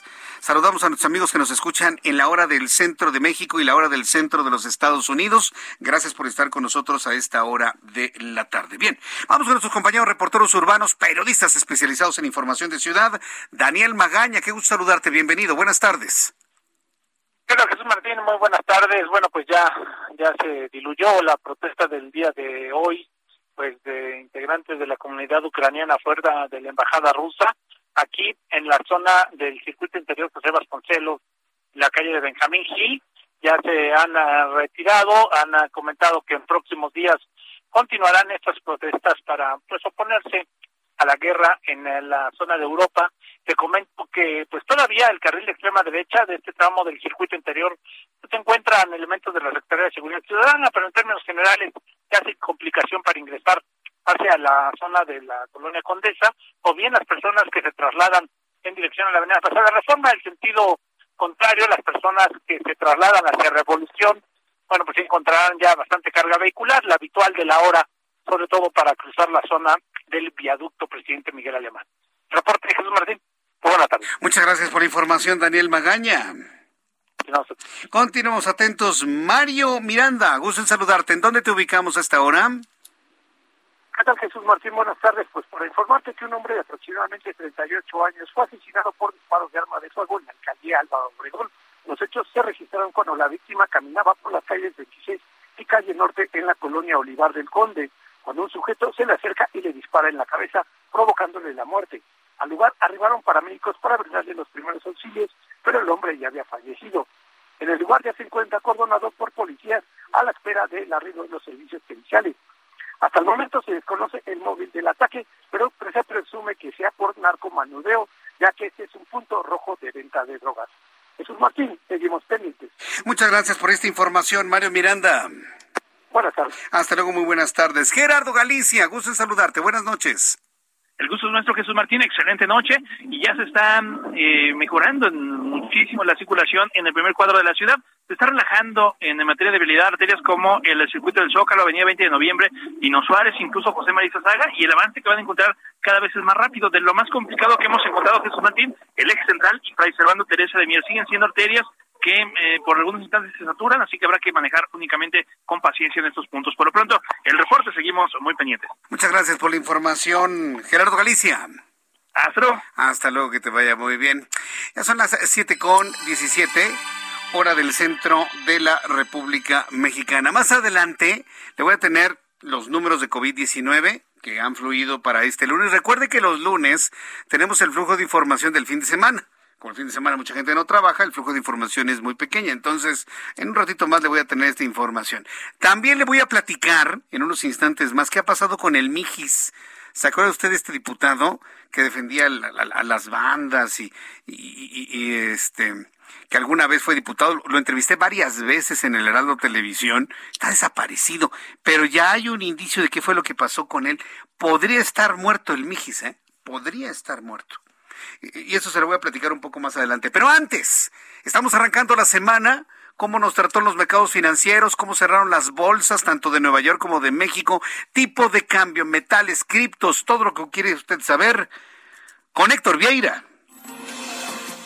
La Bolsa Mexicana de Valores cerró la primera sesión de la semana con un avance del 1.61%, al sumar este lunes 845.01 puntos, con lo que el índice de precios y cotizaciones, su principal indicador, se ubicó en 53.400.6 unidades, a pesar de la incertidumbre geopolítica por el conflicto entre Rusia y Ucrania. En Estados Unidos, Wall Street cerró con balance mixto luego de que el Dow Jones retrocedió 166.15 puntos para llegar a 33.892.60 unidades. Por su parte, el Standard Poor's restó 10.71 puntos, con lo que se ubicó en 4.373.94 unidades. Por el contrario, el Nasdaq ganó 56.78 puntos, que lo colocó en 13.751.40 unidades. En el mercado cambiario, el peso mexicano se depreció 0.15% frente al dólar estadounidense, al cotizarse en 20 pesos con 33 centavos a la compra y en 20 pesos con 53 centavos a la venta en ventanilla. El euro, por su parte, se cotizó en 22 pesos con 82 centavos a la compra y 22 pesos con 96 centavos a la venta. En materia de criptomonedas, el Bitcoin tuvo una apreciación en su valor del 4.92%, con lo que cerró este lunes en 40.941 dólares por unidad. El Instituto Nacional de Estadística y Geografía informó que durante enero la tasa de desempleo disminuyó 0.2% para ubicarse en el 3.6%, lo que equivale a 2.1 millones de personas, mientras que la población económicamente activa se ubicó en 57.7 millones de personas durante el primer mes del año. Petróleos Mexicanos informó que durante 2021 reportó una pérdida de 224.363 millones de pesos, de los cuales 6.030 millones se perdieron solamente durante el cuarto trimestre, a pesar de haber recibido apoyos del gobierno federal por 275.849 millones de pesos durante ese año. La petrolera británica Shell anunció este lunes que planea salir de todos los proyectos conjuntos que tiene con su similar rusa Gazprom, en protesta por la invasión de Ucrania, lo que tendrá un alcance de poco más de 3 mil millones de dólares. El presidente de la Asociación Mexicana de Distribuidores de Automotores, Guillermo Rosales, advirtió que ante la expansión del decreto para regular los vehículos importados conocidos como chocolate, se pueden dejar de vender cerca de 200 mil unidades nuevas al año. Informó para las noticias de la tarde Héctor Vieira. Muchas gracias Héctor Vieira por la información de la economía, las finanzas en este arranque de semana. Un arranque de semana, pero la finalización del mes de febrero. Oiga, ¿puede usted creer? Mañana ya es 1 de marzo, ¿eh? Todavía huele a tamales del 2 de febrero. Todavía huele a rosca de reyes, pues. Y ya estamos terminando el segundo mes del año 2022 nos enfilamos rapidísimo para la Navidad, ¿no? ¿O qué? sí, no, pues imagínense, ya en, en, unos, en unos meses vamos a estar ya a la mitad de este año 2022. Así, ¿por qué le digo esto con este énfasis? Para que se apure, créame, el tiempo está pasando de una manera espantosamente rápida, por favor. Bien, en otras noticias, ¿dónde está el Mijis? ¿Dónde está el Mijis? Según los, los datos que se tienen hasta este momento, bueno, de manera objetiva, el Mijis está desaparecido. Y cuando una persona está desaparecida, no se puede confirmar que esté muerta o que esté viva. Simplemente está desaparecido. Ese es el concepto. De ahí el dramatismo de los datos que ha dado a conocer la oficina de Alejandro Encinas cuando se hablan de más de 96 mil desaparecidos. La nota que le di a conocer la semana pasada, eh, desde 1964 hasta estas fechas, que yo, desde mi punto de vista, creo que son mucho más. Entonces, ¿estar desaparecido qué es? Pues estar desaparecido. No es estar muerto, tampoco estar vivo, estar desaparecido. Bien. ¿Dónde está el Mijis? Está desaparecido este hombre. ¿A dónde fue? Nadie lo sabe. ¿Dónde podría estar? Tampoco nadie lo sabe. ¿Que ya se tardó más de lo debido? Sí, ya se tardó más de lo debido. ¿Que se desaparecía? Sí, se desaparecía. Pero ya, ya se tardó. ¿Cuándo se desapareció? El 31 de enero, ¿no? 31 de enero. O sea, todavía, todavía comió rosca de reyes, participó en la Navidad, el Año Nuevo lo que usted mande se desaparece el 31 de enero y nadie sabe dónde está. Bueno, ahí le va la información que tenemos hasta este momento. Las fiscalías estatales de Coahuila, de Nuevo León, de San Luis Potosí y Tamaulipas emitieron un comunicado donde informan que investigan un accidente vial ocurrido el 3 de febrero. Este accidente ocurrió el 3 de febrero días después de que desapareció el Mijis. Esto habría ocurrido en la carretera Piedras Negras Nuevo Laredo, que podría tener relación con la desaparición de Pedro César Carrizales Becerra, mejor conocido como el Mijis. En este momento ya se están tomando. Bueno, ¿qué pasó en ese accidente? Resulta que el auto, un auto, chocó y quien iba a bordo del auto murió calcinado, es decir, se tienen de con carácter de desconocido unos restos calcinados producto de ese accidente el 3 de febrero. Si tomamos en cuenta que las presiones hablaban de que el Mijis estaría en el norte del país, pero de manera concreta ya en Tamaulipas, bueno, pues no, no se descarta la posibilidad de que él estuviese en tránsito en ese tramo de autopista ahí en la carretera Piedras Negras Nuevo Laredo. Entonces, ¿qué es lo que se está haciendo en estos momentos? Ya empezó el protocolo de identificación de los restos encontrados en ese vehículo accidentado el 3 de febrero. Se va a hacer un cotejo eh, eh, de material eh, genético con la familia de Pedro Carrizales. Esto va a tardar algunos días. Es probable que esta semana podamos tener una confirmación o un desmentido de si esos restos que se encuentran ahí en el servicio médico forense corresponden a los del exdiputado Pedro Carrizales, conocido todos como el Mijis, lo conocemos todos como el Mijis. ¿Será él? pues no hay más que esperar, pero por lo pronto es una actualización muy importante de lo que ha sucedido con él. Voy a ir a los anuncios. Después de los mensajes, de tengo una actualización de los números de COVID-19, lo que se tiene hasta este momento. Le recuerdo, son números que vienen del fin de semana. Le tengo más información internacional, lo que ha ocurrido con eh, Ucrania, también más entrevistas, mucho más, aquí en el Heraldo Radio. Escuchas a. Jesús Martín Mendoza con las noticias de la tarde por Heraldo Radio, una estación de Heraldo Media Group. Escucha las noticias de la tarde con Jesús Martín Mendoza. Regresamos.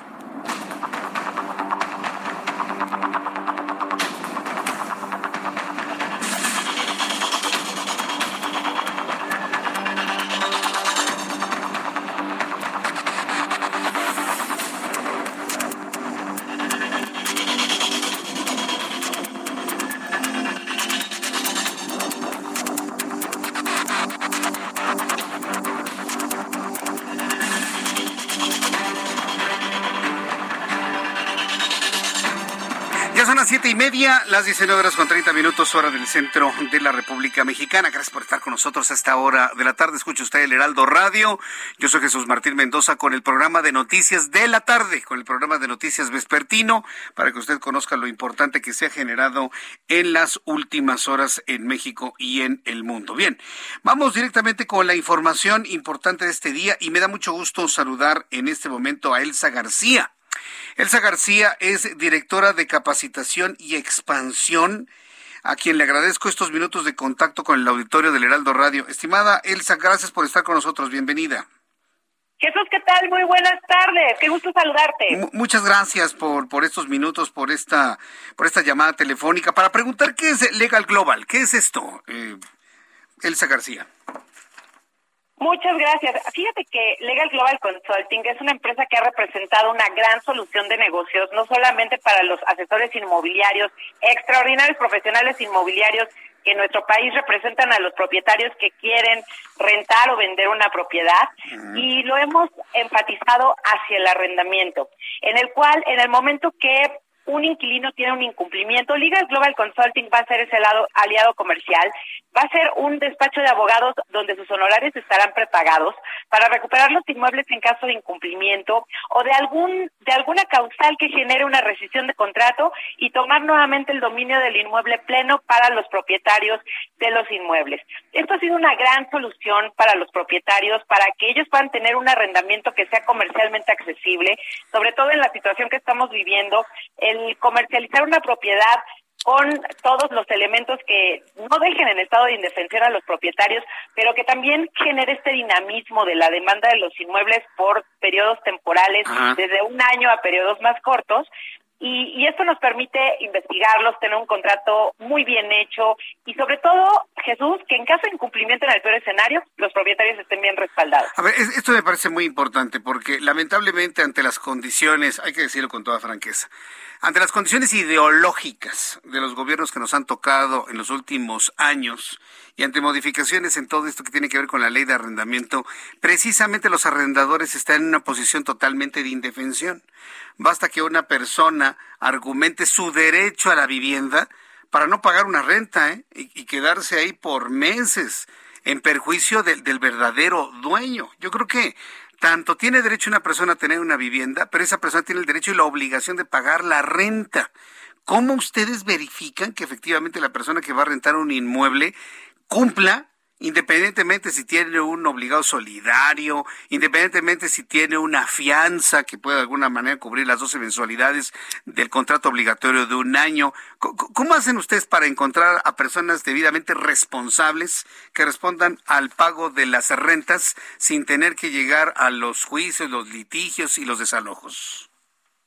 Fíjate que es muy, me parece muy buena, muy buena tu pregunta, Primeramente, el que un propietario que tenga la asesoría permanente 24/7 de un despacho de abogados especialistas en materia de arrendamiento, que eso también es importante, es definitivamente un paso adelante. Por otro lado, hay que buscar las, las características de idoneidad de los inquilinos. Los inquilinos no solamente tendrán que tener la capacidad económica que cumplan con un 3 a 1 para poder obligarse dentro de este contrato. También tendrán que tener muy buenos antecedentes legales y vamos minimizando todos los riesgos de arrendamiento, un buen un buen entorno y la documentación que avale todo lo que ellos nos puedan decir y que efectivamente se pueden obligar a esta a este contrato de arrendamiento. Fíjate que el secreto, Jesús, aunque en Legal Global tenemos mucha tecnología que nos ayuda a identificar todos estos antecedentes legales, los biométricos, saber el buro de crédito, que nos permita generar un perfil. Y el secreto del arrendamiento siempre ha sido este, una buena investigación de los inquilinos. Pero hoy, a través de la tecnología, también identificar que no es el clásico que brinca de inmueble en inmueble, apapachado justamente y recargado ante estas lagunas de los procesos legales con los cuales lamentablemente en algunos casos tiene nuestro gobierno. Y por otro lado, pues ya tenemos mucha experiencia en, en este suceso. Lo más importante siempre será recuperar la propiedad y, y de y, y también lo podemos complementar contando con las garantías inmobiliarias a través de una figura como lo es un obligado solidario o un fiador con un bien raíz libre de gravamen, se hace el complemento perfecto. Y fíjate que atendiendo también a lo que acertadamente nos me refieres al principio de la pregunta, afortunadamente han sido han sido iniciativas que no han prosperado. En la Ciudad de México, como bien lo comentas, hubo una iniciativa aberrante completamente hace algunos años donde eh, se argumentaba este derecho a la vivienda, pero la mala fe, la mala fe y sobre todo que siempre tengamos si hubiera prosperado esa iniciativa de ese derecho a la vivienda, aún Liga Global Consulting, dentro de comprobar que al principio sí había ingresos, que hay una mala fe permanente y que sí procede el desalojo, es una, una extraordinaria opción, sobre todo para aquel propietario que dice, pues yo quiero rentar, tener un, generar el activo económico que yo pretendo por mi inmueble y que no, no esté en ese estado de indefensión y en determinado momento pues tener la asesoría 100% a la mano. Pues suena bastante bien. Ahora, en, la compraventa eh, de bienes inmuebles, ¿cómo se encuentra el mercado actualmente si tomamos en cuenta dos años de la pandemia, la situación económica que vive en México? Veo que hay momentos en los que se detona, se reactiva la industria inmobiliaria y de repente como que como, como se detiene. Y un segundo factor, el incremento en las tasas de interés de los créditos hipotecarios. ¿Cómo solucionan ese problema para el cliente que llegue con ustedes? Fíjate que la nobleza del mundo inmobiliario, de la industria inmobiliaria, sin duda es este dinamismo y esta, esta gran multifactores que lo afectan todo el tiempo. Entonces, eh, algo interesante ha sido que se convierte, por supuesto, en un mercado de compradores cuando empieza COVID y empezamos con pérdidas de empleo, pero curiosamente contra, eh, contrapesaba las los créditos hipotecarios. El problema es que no había quien pudiera obligarse o tener un empleo fijo para tener un crédito hipotecario. Pero los créditos hipotecarios siempre que están permiten la posibilidad. Hoy en esta reactivación, nuevamente la compraventa empieza a tener un repunte, los créditos hipotecarios permanecen aún con estas subidas y bajadas de tasa. El que compra con un crédito hipotecario lo aprovecha, aunque tenga que tomar a veces créditos caros pero sigue, tenemos una, una muy buena tendencia al respecto que lo tenemos que tener de la mano nosotros siempre, todo el tiempo, lo cual nos permitió tener un dinamismo en cuestiones de arrendamientos muy altos. Y aún quienes tuvieron que negociar, estar muy cerca de ellos a través de Liga Global Consulting, hacerles convenios o recuperar propiedades. Entonces, en este momento, creo que cualquiera de nosotros se preguntaría lo mismo. ¿Qué sucede con las compraventas? Sí tuvieron una baja, estamos en un repunte importante. Creo que más bien el tema fue más hacia la vivienda nueva. La vivienda nueva fue la que sí tuvo un, un, un detenimiento franco en el cual la inversión o estos eh, estas ventas a través de la preventa que fondeaban el, el terminar un proyecto sí se ha visto complicado, pero la vivienda usada sigue en esta en esta tendencia, si no lo tenías lo rentabas y entonces seguíamos teniendo este ingreso. Pero se convierte, hoy los precios, que definitivamente será lo que también hará que el, que el mercado se reactive, está tomando un equilibrio nuevamente, tanto en venta como en renta, despacio pero seguro, y los proyectos que veíamos como a la mitad, en cuestión de desarrollo, siguen complementando. Correcto. Finalmente, ¿cómo, ¿cómo obtienen ustedes sus utilidades? Por ejemplo, si llega una persona, quiere rentar un departamento, pero pues las rentas tienen un nivel de mercado. Si alguien se sale de mercado, pues ya no se lo rentan tan fácilmente. Es decir, se, cobra un porcentaje a lo que obtiene el arrendador o se obtiene un porcentaje adicional para el arrendatario. ¿Cuál, cuál es el criterio que están ustedes aplicando para esta parte que me parece que es fundamental de su parte, de la parte de la utilidad de la empresa? Claro, no, eh, para nosotros nosotros tenemos un servicio en el cual se cobra, dependiendo del tipo de cobertura elegida y del monto de renta, un porcentaje de la primer renta que se obtiene. Es un pago único anual. Mm. Pensemos que tú tienes una renta de 10 mil pesos, nos contratas una cobertura jurídica básica en la cual no necesitas un fiador porque en caso de incumplimiento lo que vamos a, a, recuperar es el inmueble. Y entonces se cobra aproximadamente el 30% del valor de una renta, pago único anual que esto es extraordinario porque si tú entras en una controversia para recuperar un inmueble, jamás podría ser ni siquiera equiparable ese monto cuando ya tienes el problema y contratas un despacho de abogados.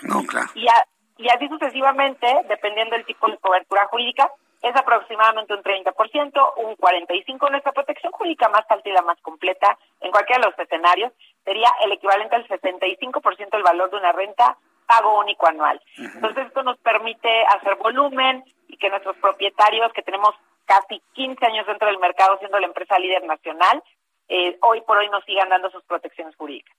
Pues suena, suena bastante bien, sí, porque yo no dudaré que existan casos de personas que rentaron su departamento y toda la utilidad que obtuvieron durante el tiempo de la renta se les va, ¿no? En un litigio con abogados y demás para poder sacar al inquilino que no paga la renta y, y recuperar el inmueble. Entonces, hablar de entre un 30 y un 75% solo de la primera renta como pago anual teniendo esa, esa garantía, pues no suena tan mal. E, es cuestión de revisarlo. ¿En qué página de Internet podemos obtener más información para que el público interesado pueda entrar en contacto con ustedes? Claro que sí, nos pueden encontrar en Legal Global Consulting a través de una búsqueda simple en Google o en nuestras redes sociales en Facebook, Legal Global Consulting punto, punto SA, y SADCB y todas nuestras eh, todas nuestras redes sociales, ya que tenemos presencia prácticamente en toda la República Mexicana. Y usted, señor propietario, que tiene patrimonio, que desea construir patrimonio a través del arrendamiento, minimice los riesgos, analice muy bien a sus inquilinos y aún el peor escenario, que tenga una buena experiencia en negocios porque va a salir bien de ese problema. Muy bien, perfecto. Pues gracias por estas recomendaciones y seguiremos en comunicación en una oportunidad futura. Muchísimas gracias por este tiempo para el auditorio del Heraldo Radio. Muchas gracias.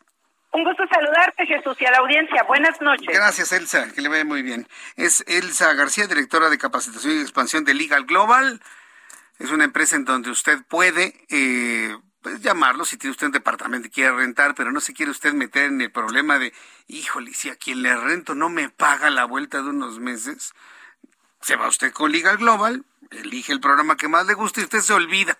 Va recibiendo sus rentas va recibiendo sus rentas y ya Liga Global se encarga de cobrarlas, de desalojar al inquilino, de mantenerlo. En fin, lo que sea en, en el caso de que usted desee rentar su patrimonio. Son las siete con 42, las 19 con 42 minutos hora del centro de la República Mexicana. Me da un enorme gusto saludar a esta hora de la noche a Roberto San Germán con toda la información deportiva. Roberto, bienvenido, muy buenas noches. Buenas noches, mi querido Jesús Martín, y buenas noches a toda la gente que nos sintoniza. Pues sí, siguen saliendo temas después de la invasión de Rusia a Ucrania. Y hoy la FIFA dio a conocer y la UEFA que van a excluir de toda competencia a la selección nacional rusa y a los equipos rusos. Rusia no va a Qatar 2022. Hoy se tomó la decisión por la UEFA y por la FIFA. Bien, voy a volverle a marcar a Roberto San Germán para mejorar esa calidad de comunicación telefónica. No se le entiende. A ver si le puedes marcar por, por WhatsApp, por favor. Eh, para tener una comunicación clara, sí, efectivamente, esa es la noticia del día de hoy. FIFA y UEFA expulsan a Rusia de Qatar 2022. Ahorita que tenga nuevamente comunicación con Roberto San Germán, le voy a preguntar qué opina de la decisión. usted y yo podríamos estar de acuerdo, ¿no? Si estamos condenando a un país, si estamos condenando a un país por, por invasor y todo el mundo ha de alguna manera condenado esa actitud de Rusia hacia Ucrania, bueno, pues las sanciones se, se, ven claras, ¿no? Pero no habrá sido un problema de timing. ¿No será que este tipo de presiones, aunado al cerco económico, la expulsión de, de Qatar, eh, la cancelación del Bolshoi y todo este tipo de cosas que están ocurriendo, presionen más a, un hombre como Vladimir Putin. Roberto San Germán, pues impresionante la noticia. Entonces ya es una es, es una decisión que no tiene vuelta atrás. ¿Qué tal si se acaba la guerra y se da la mano y se dan un abrazo? De todas maneras, ya Rusia ya no irá a Qatar 2022, Roberto. Pues mira, son las resoluciones que dio hoy la UEFA y la resolución que da la FIFA. Estos dos organismos pues están eh, comentando, ya dieron un, un escrito en donde sale esta decisión que ya se tomó y no es el primer eh, es de los primeros casos que vemos contra Rusia, sino también ya hoy el Comité Olímpico Internacional también está analizando la situación con los rusos. De por sí ellos ya no pueden competir con la bandera ni con el libro por toda la cuestión del dopaje. Ellos han tenido broncas los últimos años por la cuestión del dopaje, entonces también ellos. La Fórmula 1 les quitó el gran premio que se iba a correr en Sochi el 25 de septiembre y ahí te va otra. Parece que también van a decidir si el piloto ruso Mazepin de la escudería Haas puede seguir compitiendo este año en la Fórmula 1. O sea, van contra los rusos en todas las disciplinas deportivas, que yo creo que es algo injusto para un deportista. No escogiste dónde nacer, compadre, de entrada primero, ¿no? Si tienes a un gobierno que le gusta ser bélico, lo que tú quieras, pues esa es responsabilidad del gobierno, no es responsabilidad. Te puedo asegurar que muchos de los ciudadanos rusos no quieren una guerra y no se quieren meter a Ucrania. Pero ya las decisiones son como que parece que por ser ruso, pues es un castigo. Y ese castigo, pues te va a impedir llegar a algunos lugares, te va a impedir cumplir un sueño, te va a impedir muchas cosas, que también está bastante mal, porque sabemos quién maneja el mundo, y son los norteamericanos, y perdón si me están escuchando, pero ellos pueden hacer lo que se les pegue la gana, ¿eh? Ellos pueden irse a meter a un país diciendo que hay bombas, diciendo que hay armas químicas y que nunca pudieron demostrar. El caso de Irak. Nunca lo demostraron. Entraron y, ellos mismos, y hasta Vladimir Putin dijo, ¿y qué demostraron? ¿Quién les dio autorización? O sea, ellos pueden hacer lo que se les pegue la gana. Hoy estamos viendo que también pueden hacer lo que se les pegue la gana en el deporte. Y están excluyendo a los rusos de todo. Pero pues aquí son situaciones que ya se están tomando por parte de los gobiernos. Esto no es una decisión, creo yo, justa para un competidor ruso. ¿eh? Yo, yo comparto completamente tu idea, porque se está castigando al ciudadano, al deportista, al ingeniero, al, al trabajador ruso y no al gobierno como tal. Pero mira, veo la lógica, mi querido Roberto. Lo que están buscando es que el propio pueblo ruso se revele en contra de Vladimir Putin ante este tipo de, de bloqueo, el bloqueo económico. Está afectando más a la gente. Si por, sí Rusia no es precisamente un país muy rico, tiene zonas sumamente pobres. Imagínate con un bloque económico, bloqueo económico, no, lo que van a sufrir. Eso, esa es la apuesta ¿eh? de Occidente que deportistas también se rebelen en contra de Vladimir Putin, pero me parece injustísimo. ¿eh? eh ¿No ha habido alguna pues protesta visible en las últimas horas? No, no, a ver, te lo voy a poner muy simple, mi querido Jesús Martín. La gente que fue de los medios a cubrir el Mundial de Rusia 2018, sí. te pueden comentar cómo trae Vladimir Putin a los rusos. Ellos no pueden hablar, ellos no pueden decir nada. O sea, el que se levante en armas o el que se levante en contra de Vladimir Putin, te va a decir una cosa no la va a contar. O sea, Vladimir Putin tiene controlado el país. Entonces, son situaciones que nosotros hemos vivido también. Porque también nos olvidamos de que en México también hemos pasado por esas situaciones. Tú hablabas antes y pues te iba muy mal. Es igual acá.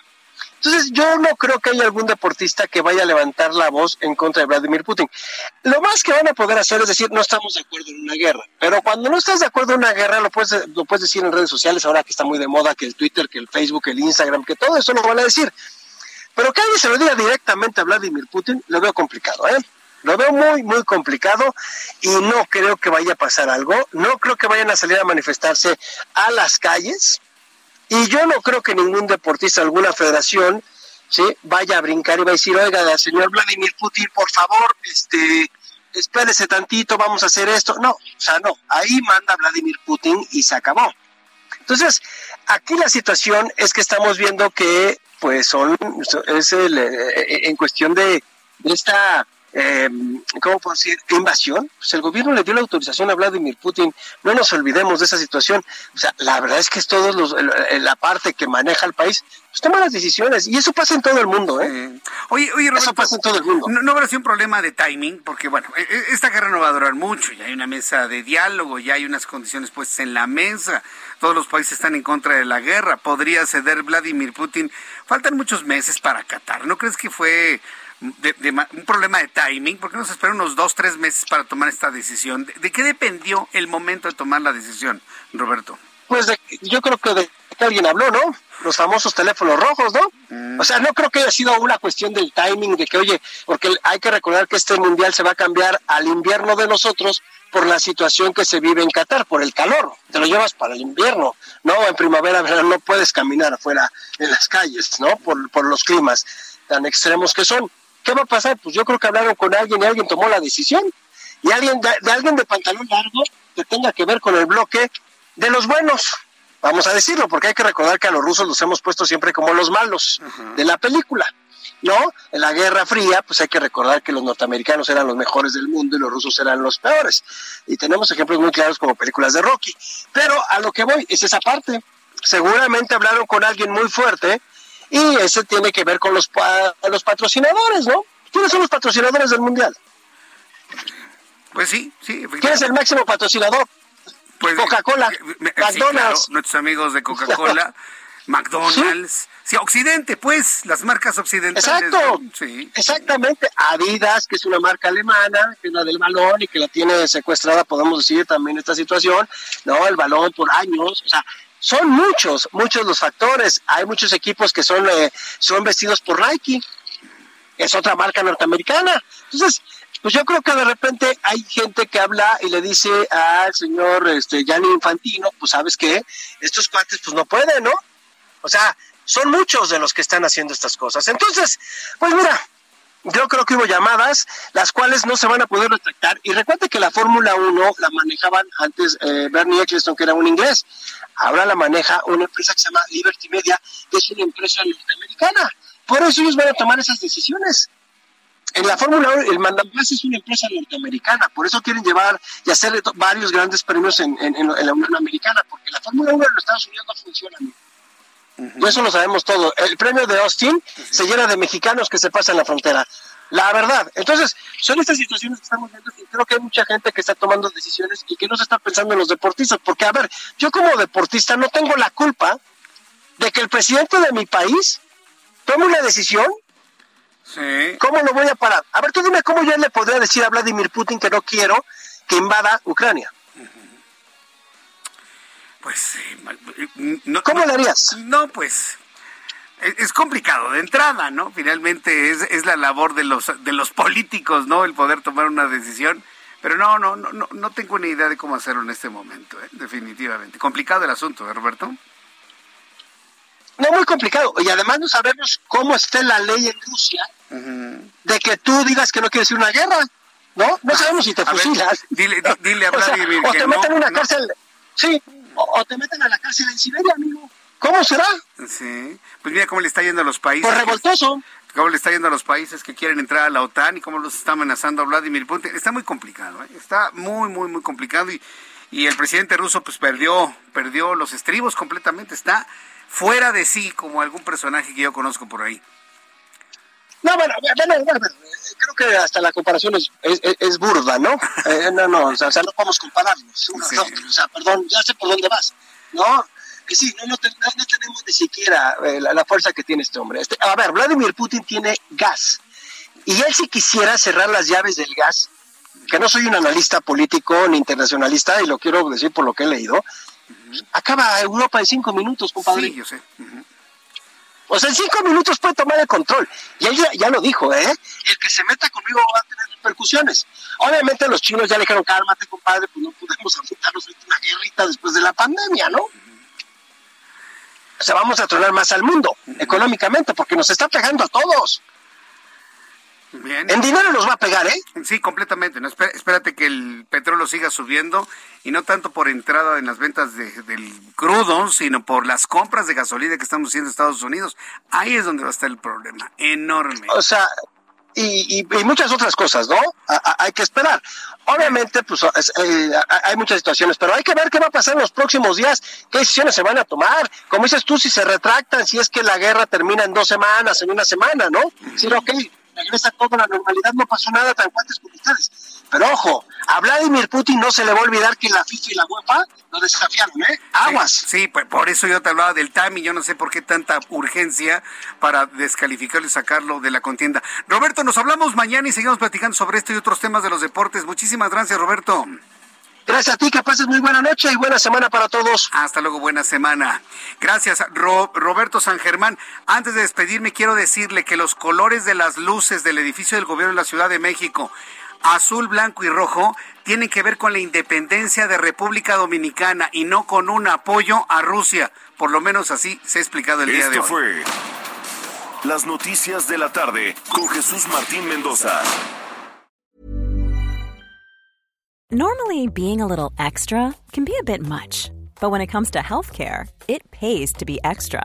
And United Healthcare makes it easy with Health Protector Guard fixed indemnity insurance plans. Underwritten by Golden Rule Insurance Company, they supplement your primary plan, helping you manage out of pocket costs without the usual requirements and restrictions like deductibles and enrollment periods. So when it comes to covering your medical bills, you can feel good about being a little extra. Visit uh1.com to find the Health Protector Guard plan for you.